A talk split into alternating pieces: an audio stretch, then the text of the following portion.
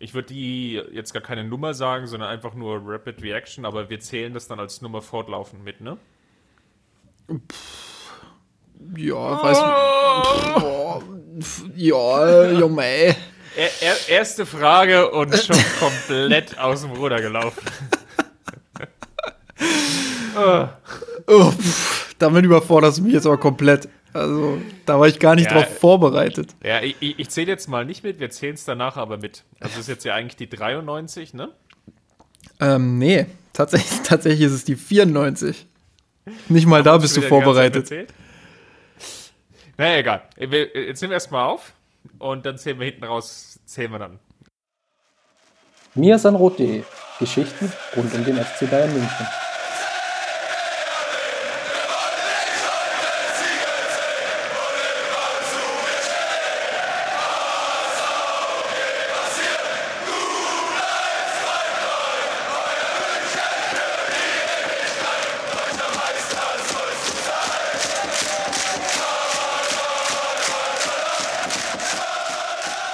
Herzlich willkommen zum Mir sind roten Notfall-Podcast.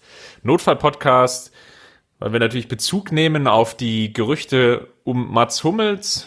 Da hatte zunächst die Springerpresse berichtet am vergangenen Freitag, dass Mats Hummels sich wohl einig wäre mit dem BVB, also sprich Spieler und Verein, dass auch die Verhandlungen zwischen dem äh, Dortmundern und dem FC Bayern schon sehr weit fortgeschritten sind. Und das Ganze kam schon reingeplatzt wie eine Bombe. Vielleicht war es auch so ein bisschen bezugnehmend, das, was Uli Hoeneß ja da, äh, damals im Dopa, im Doppelpass vor ja, mittlerweile so zweieinhalb Monaten angekündigt hatte. Wenn wir wüssten, wen wir sinngemäß der FC Bayern schon alles verpflichtet hätte, dann würde die Diskussion um mögliche Transfers ganz anders verlaufen. Vielleicht meinte er dann auch Verkäufer an dieser Stelle. Das Ganze wollen wir mal diskutieren, was das für den FC Bayern bedeutet. Das Ganze mache ich nicht alleine, sondern wie immer, Justin, du bist an meiner Seite. Grüß dich, Servus. Servus, extra für den Notfall-Podcast rausgekramt. Mein Name ist Chris und äh, wir freuen uns, dass ihr mit dabei seid. Lass uns mal einsteigen. Justin, jetzt hatte ich schon gesagt, die Springerpresse hat damit ähm, aufgemacht am vergangenen Freitag. Dann hielt sich das, glaube ich, so jetzt anderthalb, zwei Tage und jetzt hat der Kicker dann auch nochmal nachgelegt und gesagt, dass die Verhandlungen zwischen Dortmund und Hummels wohl schon sehr weit äh, vorangeschritten sind, dass es aber natürlich noch leichte Herausforderungen gibt äh, zwischen dem FC Bayern und Dortmund. Was jetzt so die genauen Summen sind, hat dich das Ganze jetzt überrascht? Ja, ich glaube, das hat jeden überrascht. Also gerade weil Mats Hummels, okay, hat jetzt nicht die überragende Hinrunde gespielt, aber in der, in der Rückrunde war er vielleicht sogar der wichtigste Innenverteidiger, weil er halt mit seinem Aufbauspiel viel kaschieren konnte, ähm, weil er defensiv sich stabilisiert hat und vor allem auch jetzt im Pokalfinale nochmal einen rausgehauen hat und da einer der besten Spieler war.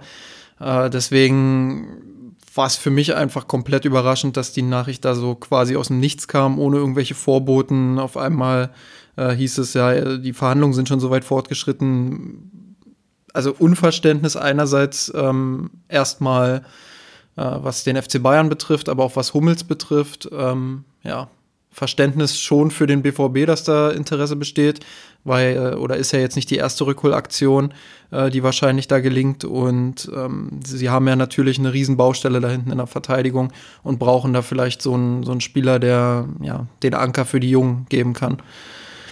Hast du es jetzt schon ein bisschen aufgemacht, die, das Thema Rückholaktion ist ja so eine ganz lustige Geschichte bei Mats Hummels, der zunächst von der Bayern-Jugend aus ähm, den Weg nach Dortmund gefunden hat, dort knappe acht Jahre unterwegs war und dann vor drei Jahren zurück zum Rekordmeister gewechselt ist und man eigentlich angenommen hat, dort geht es jetzt Richtung Karriereherbst, war jetzt drei Jahre lang für die München aktiv, dreimal Meister geworden, einmal DFB-Pokalsieger, einmal Champions League Halbfinale noch zu erwähnen, insgesamt 113 Spiele in dieser Zeit gemacht. Und du hast es ja eben gerade auch erwähnt, gerade in der Rückrunde war er schon einer der tragenden Säulen, auch für die verbesserte Defensive.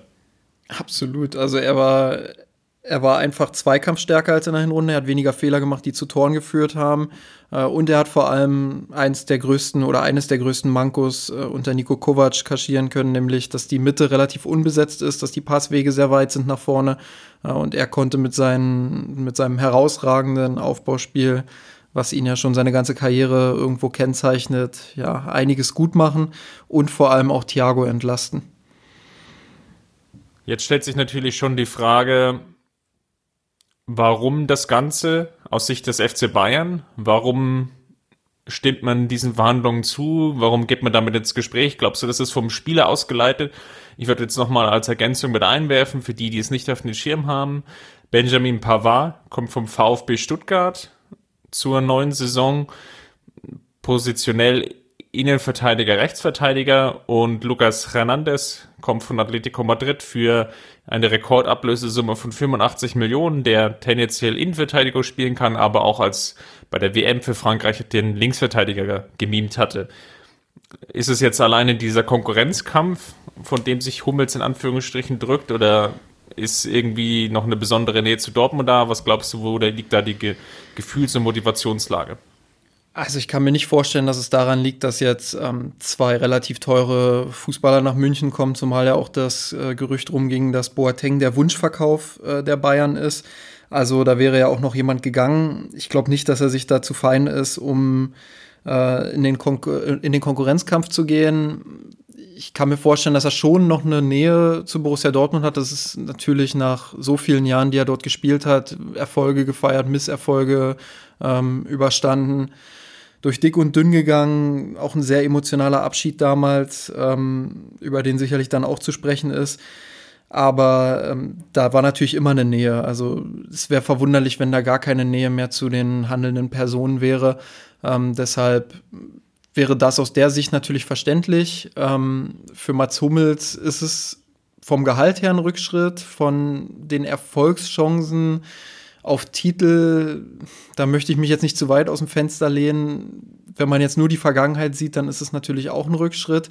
Ähm, aber er geht natürlich zu einem Club, der sich jetzt entwickeln kann, der ähm, gute Transfers bereits getätigt hat, der sich in der Breite sehr gut aufstellt, in der Spitze sich durch Hummels, durch Brandt, äh, durch andere Transfers verstärkt und ähm, der, den, der den FC Bayern wieder fordern wird. Und ich sag's mal so, Dortmund wird auf jeden Fall nicht schwächer nächste Saison.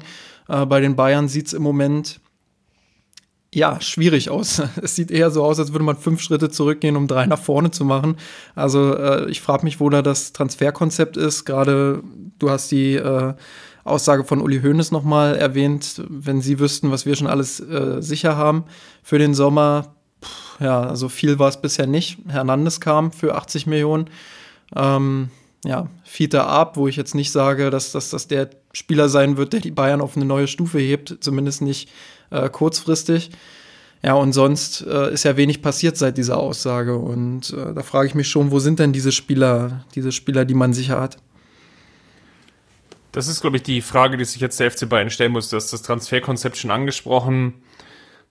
Ich sehe das wirklich als Herausforderung und wirklich vielleicht auch dieses, den, den großen Manko an diesem Transfer, nämlich, dass es dem FC Bayern auch nicht gelungen ist, das Ganze vorzumoderieren. Vorzumoderieren, was meine ich damit? Ja, die, die Vorleistungen zu erbringen, medial darauf hinzubereiten. Wir befinden uns in einem größeren Umbruch. Uns werden sicherlich die ein oder anderen Spieler verlassen. Also das, das Ganze schon so für die Fans vorzubereiten, auch erklärbar zu machen. Ich glaube, der jetzige Shitstorm, der sich, glaube ich, auch in den Social Media Kanälen entlädt, liegt gerade auch daran, weil das Ganze so überraschend, so plötzlich kam. Bei Jerome Boateng wäre es jetzt vielleicht sicherlich eine andere Nummer gewesen, weil im Endeffekt da eine Distanzierung schon erfolgt ist zwischen Spieler und Verein. Das Ganze war auch öffentlich wahrnehmbar. Gerade bei den Meisterfeier, DFB-Pokalsieg, hat man das sehr deutlich gesehen, als Boateng draußen war, mit der Rolle nicht einverstanden war und das auch demonstrativ zur Schau gestellt hat das war dann eindeutig, dass da eine gewisse Entfremdung ist und wenn jetzt Boateng gehen würde, wären, glaube ich, schon viele Fans traurig, aber sie könnten es insofern nachvollziehen. Bei Hummels ist das Ganze natürlich nicht so. Du hast das DFB-Pokal-Finale angesprochen, das letzte Spiel. Da Hummels sehr, sehr überzeugend zusammen mit ähm, Süle. Ich glaube, die beiden haben sich dann im Laufe der Saison auch gefunden und einander ergänzt, so dass es eine ganz gute Mischung auch ergab. Natürlich kommen jetzt auch die neuen Spieler hinzu. Nichtsdestotrotz ist es für mich nicht ganz nachvollziehbar an der Stelle. Und da bleiben im Endeffekt auch die Fragezeichen bei den neuen Spielern, dass sie sofort funktionieren. Einerseits ist natürlich jetzt Lucas Hernandez, der mit einer komplizierten Knieverletzung jetzt nach München kam. Natürlich sagen die Ärzte, da wird nichts passieren und das ist alles wieder im grünen Bereich und so weiter und so fort. Ich, die ganzen Geschichten kennen wir. Aber Verletzungen sind immer speziell und ähm, jeder Spieler reagiert anders. Also von daher ist es wirklich eine, eine sehr komplizierte Gemengelage. Bei Pavard andere Situation, eine sehr, sehr gute erste Saison beim VfB Stuttgart gespielt, dann die WM, dann auch noch dieses ähm, Tor gegen Argentinien, was vielen in Erinnerung geblieben ist. Dann war dieser Hype da und dann gab es jetzt diese enorm komplexe, schwierige zweite Saison in Stuttgart mit dem Abstieg, wo er keinerlei Stabilität in die Defensive reinbringen konnte. Und da frage ich mich natürlich schon, wie sollen diese beiden Spieler jetzt auf sofortigem Anhieb ähm, Mats Hummels ersetzen? Ich meine jetzt nicht im Sinne von ähm, besser, sondern ich meine ersetzen erstmal im, im reinen Status quo halten. Ich finde halt, aus rein sportlicher Perspektive macht das alles natürlich überhaupt keinen Sinn. Also ähm, du hast es angesprochen, Hernandez und Pavard kommen. Pavard hat in Ansätzen vielleicht mal gezeigt, dass er ein guter Aufbauspieler sein kann. Äh, Hernandez war jetzt nicht unbedingt bei Atletico dafür bekannt, dass er ähm, ja, einen großartigen Spielaufbau hätte oder dass er irgendwelche Laserpässe nach vorne spielt oder irgendwas Überragendes mit dem, mit dem Ball macht. Ähm, er hat da auch gute Anlagen, keine Frage, aber das sind halt beides Spieler, wo große Fragezeichen dahinter sind, ob sie dieses Niveau, das Mats Hummels hat, das auch ein Jerome Boateng äh, haben kann, immer noch haben kann, äh, ob sie das erreichen können. So, und jetzt habe ich Boateng angesprochen. Das wäre potenziell ein Spieler, der in diesem Jahr sicherlich noch mal äh, das Niveau erreichen könnte. Aber auch da sind natürlich die Fragezeichen. Einerseits ähm, ist das Verhältnis nicht jetzt schon zu zerrüttet? Ist es nicht schon so weit, dass wir sagen, ähm, das wird jetzt extrem schwer, ihn wieder für den FC Bayern zu motivieren, weil einfach äh, von beiden Seiten zu viel passiert ist. Und andererseits natürlich auch die Frage nach seinem Körper. Er war viel verletzt, er hatte große Probleme, die auch seine Physis beeinträchtigt haben. Ähm, er hat jetzt auch kein überragendes Jahr hinter sich, wenngleich da vieles schlimmer geredet wird, als es äh, ob der Umstände, Umstände am Ende dann war. Aber auch das ist natürlich ein Riesenfragezeichen. So, und dann hast du mit Niklas Süle sicherlich einen bereits gestandenen Innenverteidiger, der aber auch nicht dafür bekannt ist, dass er einen Spielaufbau tragen kann, dass er Pässe nach äh, vorne spielen kann. Er hat sicherlich Fortschritte gemacht in, in diesen Aspekten, äh, aber auch er ist noch lange nicht so weit, wie, wie Mats Hummels das äh, jetzt in der Rückrunde vor allem bewiesen hat.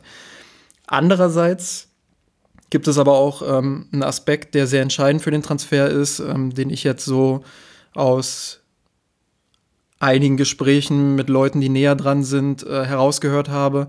Ähm, es soll tatsächlich auch bei Mats Hummels dazu gekommen sein, ähm, dass, dass sein Verhältnis zum Club, ich kann nicht genau sagen zu wem, aber ähm, dass es da Verhältnisstörungen gibt, dass er zwischenmenschliche Probleme hat, ähm, dass er nicht mehr zufrieden ist mit seiner Situation dort, gar nicht sportlich, sondern eben vor allem im zwischenmenschlichen Bereich.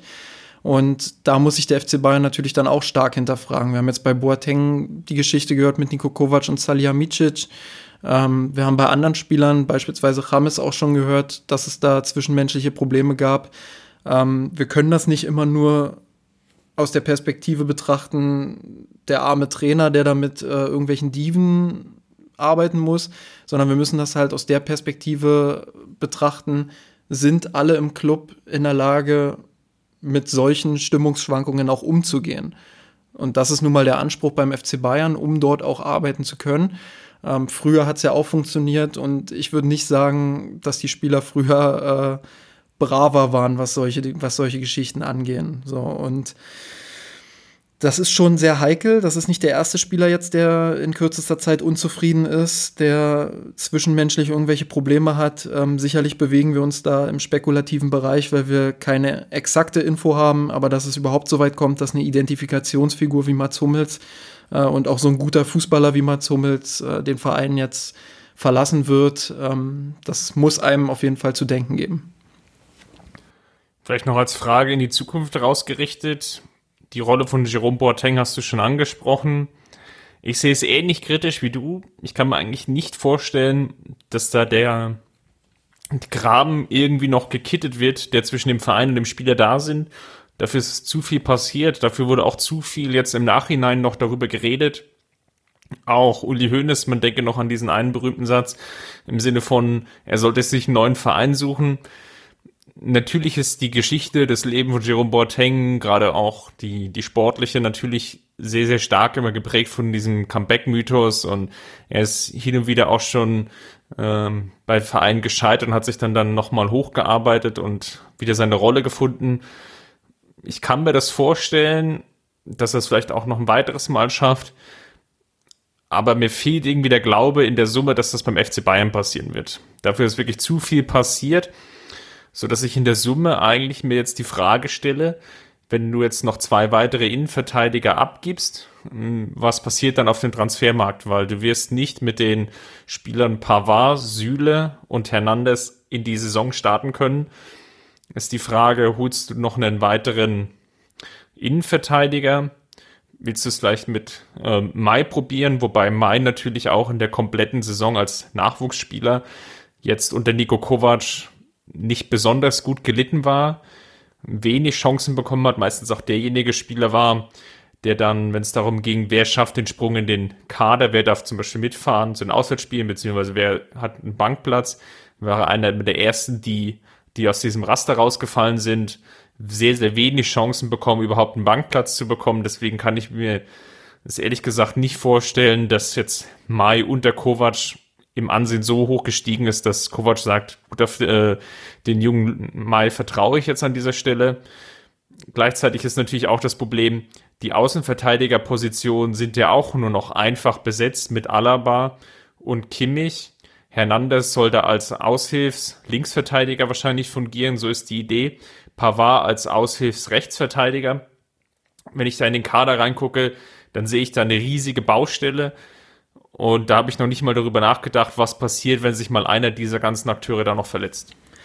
Du kannst natürlich auch äh, sagen, du holst jetzt noch einen Außenverteidiger und ähm, im Idealfall einen, der schon beide Positionen bekleidet hat. Links, rechts ist halt die Frage, wer kann das sein? Wer kann dieser Rolle auch gerecht werden? Äh, da bräuchtest du halt einen Rafinha 2.0 in Jünger. Ähm, und dann könntest du auch noch sagen, ich mache Javi Martinez jetzt wieder zum Innenverteidiger. Äh, wir werden auch in einer anderen Folge nochmal darüber sprechen, wenn es um die Einzelbewertungen der Spieler in der Saison geht. Ähm, aber um das kurz zu begründen, reiße ich das mal an. Also äh, Javi Martinez war sicherlich auch im Mittelfeld gegen den Ball sehr wertvoll, hat aber mit Ball große Schwächen. Und das ist ja auch kein Geheimnis. Und dementsprechend könnte es durchaus Sinn ergeben zu sagen, wir ziehen ihn wieder zurück. Aber äh, auch da bräuchtest du dann halt neben Martinez einen Spieler, der den Spielaufbau von hinten lenken kann, weil er kann das nicht. Er kann demjenigen dann den Rücken frei halten, er kann ähm, die sogenannte Drecksarbeit erledigen, äh, viele Zweikämpfe aufsaugen und gewinnen, mit seinem Stellungsspiel glänzen, Kopfballstark ist er sowieso. Ähm, aber er kann das Spiel von hinten natürlich nicht gestalten. So, er würde in dieser Rolle im Ballbesitz weniger auffallen, weder positiv noch negativ, ähm, bräuchte dann aber neben sich jemanden, der, der diese Aufgabe dann übernimmt, der, wie es Mats Hummels jetzt beispielsweise auch im Pokalfinale getan hat, der die Bälle dann einfach nach vorne tragen kann. Ja, ganz komplexe Situation, die sich jetzt ergeben hat. Der Kader ist definitiv ausgedünnt. Es geht jetzt nicht nur um die Flügelposition, sondern ist jetzt eigentlich eine künstliche weitere Baustelle geschaffen, nachdem man nach dem Abgang von Rafinha und vielleicht Boateng sich dann mit den zwei Neuzugängen eigentlich ganz gut etabliert hatte, auch die Hoffnung hatte, dass man vielleicht qualitativ dann zumindest mittelfristig noch einen Sprung nach vorne macht. Von daher sehr überraschende Situation, die sich da entwickelt hat und ich glaube, da wird noch ganz schön viel diskutiert werden in den nächsten Tagen an der Senderstraße. Ja, wir haben ja vor allem auch die Situation, dass wir jetzt Stand jetzt zumindest, wir müssen auch uns natürlich eingestehen und uns auch immer wieder in den Kopf rufen, äh, dass es noch der Anfang des Transferfensters ist, aber es ist halt auch bald Trainingsstart. Das heißt, ähm, möglichst schnell sollte dann schon der Gros des Kaders stehen. Ähm, deshalb ist es natürlich jetzt äh, auch an der Zeit, langsam Neuzugänge zu holen. Und äh, ich glaube, wir haben 15, ungefähr 15 Spieler, äh, mit denen man dann auch wirklich planen kann, vielleicht 14. Ähm, das ist deutlich zu wenig. Man muss jetzt zusehen, dass man äh, Neuverpflichtungen präsentiert für die Außenbahn, eventuell ein Backup für Lewandowski. Ähm, theoretisch könnte man auch die Baustelle auf der 6 noch aufmachen, ähm, aber vor allem ist jetzt natürlich auch wieder die Abwehr äh, ein großes Fragezeichen. Bleibt Jerome Boateng, kann man ihn, kann man ihn da tatsächlich noch mal einbinden ähm, und ihn noch mal motivieren für den FC Bayern oder geht selbst er und muss man dann ähm, ja, umplanen? Entweder Außenverteidiger verpflichten ähm, oder Martinez zum Innenverteidiger machen oder vielleicht doch noch eine Überraschung auf dem Transfermarkt äh, landen. Die Gerüchte gehen ja eher dahin, dass man sich dafür entscheidet, Jerome Boateng nochmal für den FC Bayern motivieren zu wollen. Und ich halte das alles für relativ heikel bis gefährlich. Es ist, wie du sagst, eine künstliche Baustelle. Äh, es ist unnötig. Ich weiß nicht, inwiefern oder wie tief die, die Gräben sind, die zwischen Hummels und dem Club jetzt äh, sich über Monate anscheinend, ähm, ja, die da über Monate entstanden sind. Aber ja, es scheint anscheinend so weit zu sein, dass es, dass es nicht mehr zu kitten ist. Und das ist was, was den ganzen Club betrifft und wo sich der ganze Club auch hinterfragen muss, wie es zu so einer Situation überhaupt erst kommen konnte. Du hast die Kadergröße schon angesprochen, vielleicht zum Abschluss. Das halte ich neben dem Verkauf an sich natürlich auch das größte Problem. Hm, wenn ich jetzt mal Hummels und Boateng wegdenke, dann sind wir bei 16 Feldspielern. Wenn ich jetzt schon ähm, Davis, Arp und Sanchez vielleicht noch mit reinzähle, die ja tendenziell eher Perspektivspieler sind, wobei Sanchez natürlich derjenige ist, der schon am meisten Minuten gesammelt hat. Hier nochmal der Querverweis auf unsere ähm, Saisonrückblicks. Gerade die erste Folge ähm, war ja Sanchez einer der Gewinner. Wenn wir ihn jetzt mal vielleicht noch mit reinzählen, dann sind wir eben bei dieser Anzahl, die du jetzt genannt hast, von 14 Feldspielern. Und das ist natürlich für die Dreifachbelastung, die jetzt ja hoffentlich dann wieder anstehen wird, zu wenig. Und da muss jetzt noch äh, nachgelegt werden auf verschiedenen Positionen. Du hast es angesprochen. Ich finde es auch aus dem zweiten Grund, nicht nur wegen der Personaldecke und der Breite ähm, schwierig, sondern natürlich auch von dem, ähm, von der Hierarchie innerhalb des Kaders. Ähm, du verlierst ähm, Ribery und Rom geplant. Ähm, beide waren wichtige Säulen du verlierst vielleicht mit, oder du verlierst mit Rafinha noch ein Bindeglied, was zwischen den vielen Parteien, Gruppen zusammen moderiert hat, ähm, so der Austausch war zwischen ähm, den verschiedenen Nationalitäten und Kulturen, die dann natürlich in dieser Kabine vorherrschen, ein enorm wichtiger Spieler war für den ganzen Geist. Ähm, verlierst du natürlich auch einen Fühlung, äh, Führungsspieler wie vielleicht Mats Hummels, der nach seiner Rückkehr nach einem Eingewöhnungsjahr jetzt schon noch einen großen Sprung gemacht hat und auch einer derjenigen waren, die sich dann auch ähm, als, als ja, Führungskraft herauskristallisiert äh, haben in der Kabine. Eventuell noch mit Boateng noch einem weiteren Spieler, dann bin ich im Endeffekt schon bei vier, fünf Spielern, die wirklich tragende Säulen hatten in der Kabine, was ein Viertel des ganzen Kaders ist und was auf jeden Fall in Bezug auf Hierarchie und wie der das gesamte Team auch aufgebaut ist und ähm, wie da auch die Spannungen untereinander wegmoderiert werden sollen, ähm, habe ich da ganz große Bauchschmerzen, wenn ich da an die nächste Saison denke. Ich finde vor allem den Parallelvergleich zu Borussia Dortmund immer wieder spannend. Ähm, Dortmund ist eine Mannschaft, die jetzt kaum Abgänge verzeichnen wird, so gut wie keinen wichtigen Spieler verlieren wird ähm, und eher die Mannschaft noch stützt durch erfahrene Spieler, durch Spieler, die sicherlich jung sind, aber auch schon Erfahrung haben wie Julian Brandt. Ähm, auch Nationalspieler teilweise, die, die ja in den letzten Jahren sich herausragend entwickelt haben und immer noch Luft nach oben haben. Und wenn jetzt auch noch Hummels kommt, dann kommt dann natürlich jemand, der weiß, wie man eine Abwehr stabilisieren kann, der weiß, wie man Titel gewinnt. Ähm, das ist insgesamt eine sehr gefährliche Mischung für den FC Bayern. Also die Mannschaft ähm, ist dabei, sich zu entwickeln. Äh, es ist nicht so, dass sie jetzt äh, plötzlich nach der erfolgreichen Saison am Maximum ist, sondern das Maximum, ja, das, das wartet quasi noch auf Borussia Dortmund. Und bei den Bayern ist es so, sie geben halt im Moment teilweise gezwungenermaßen, teilweise selbstverschuldet äh, genau die Spieler ab, die eben diese enorme Erfahrung haben, die äh, als Stütze für die Jungspieler agieren, die wissen, wie man große Spiele gewinnt, ähm, die enorme Erfahrungswerte haben. Und gleichzeitig müssen Spieler wie David Alaba, Thiago, diese Generation bzw. dieses Alter in etwa, ähm, die müssen jetzt den nächsten Schritt nach oben machen. Die müssen jetzt äh, in die Führungsspielerebene wachsen, ähm, müssen vorangehen, müssen die jungen Spieler stützen, äh, müssen dafür sorgen, dass die Mentalität, wie sie jetzt in dieser Saison auch war, aufrechterhalten wird. Und das ist natürlich ähm, eine sehr heikle Situation für den FC Bayern, und, aber gleichzeitig auch eine sehr spannende, weil jetzt hast du den Umbruch, von dem seit Jahren geredet wird. Jetzt kommt wirklich die Situation, wo du was Neues aufbauen musst und ähm, ja, wo, wo das Alte wirklich aufgebrochen ist. Und da wird es extrem spannend, wie alle damit umgehen, ähm, wie der Kader sich entwickelt, äh, ja, wie die neue Hierarchie aussieht, welche Spieler den nächsten Schritt nach oben machen äh, wer von unten nachrückt und vor allem auch welche Spieler jetzt äh, die Abgänge ersetzen sollen. Das war unser Notfall-Podcast zum wahrscheinlichen Abgang von Mats Hummels. Alles weitere, wie sich das Ganze entwickelt, werden wir natürlich einerseits hier im Podcast besprechen, aber natürlich auch bei uns im Blog unter mirsanrot.de. Mir bleibt nur zu sagen, vielen Dank fürs Zuhören und wir hören uns nächste Woche. Bis dahin, danke auch an dich, Justin. Immer gerne, Servus. Danke, Servus.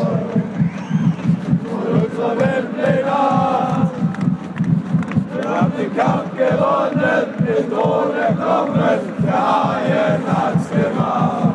Ich hab geträumt von dir, von unserer Weltleger. Wir haben den Kampf gewonnen, nicht ohne Knochen, der Haien hat's gemacht. Ich hab geträumt von dir, von unserer Weltleger. Wir haben den Kampf gewonnen, mit ohne Kommen der ARD.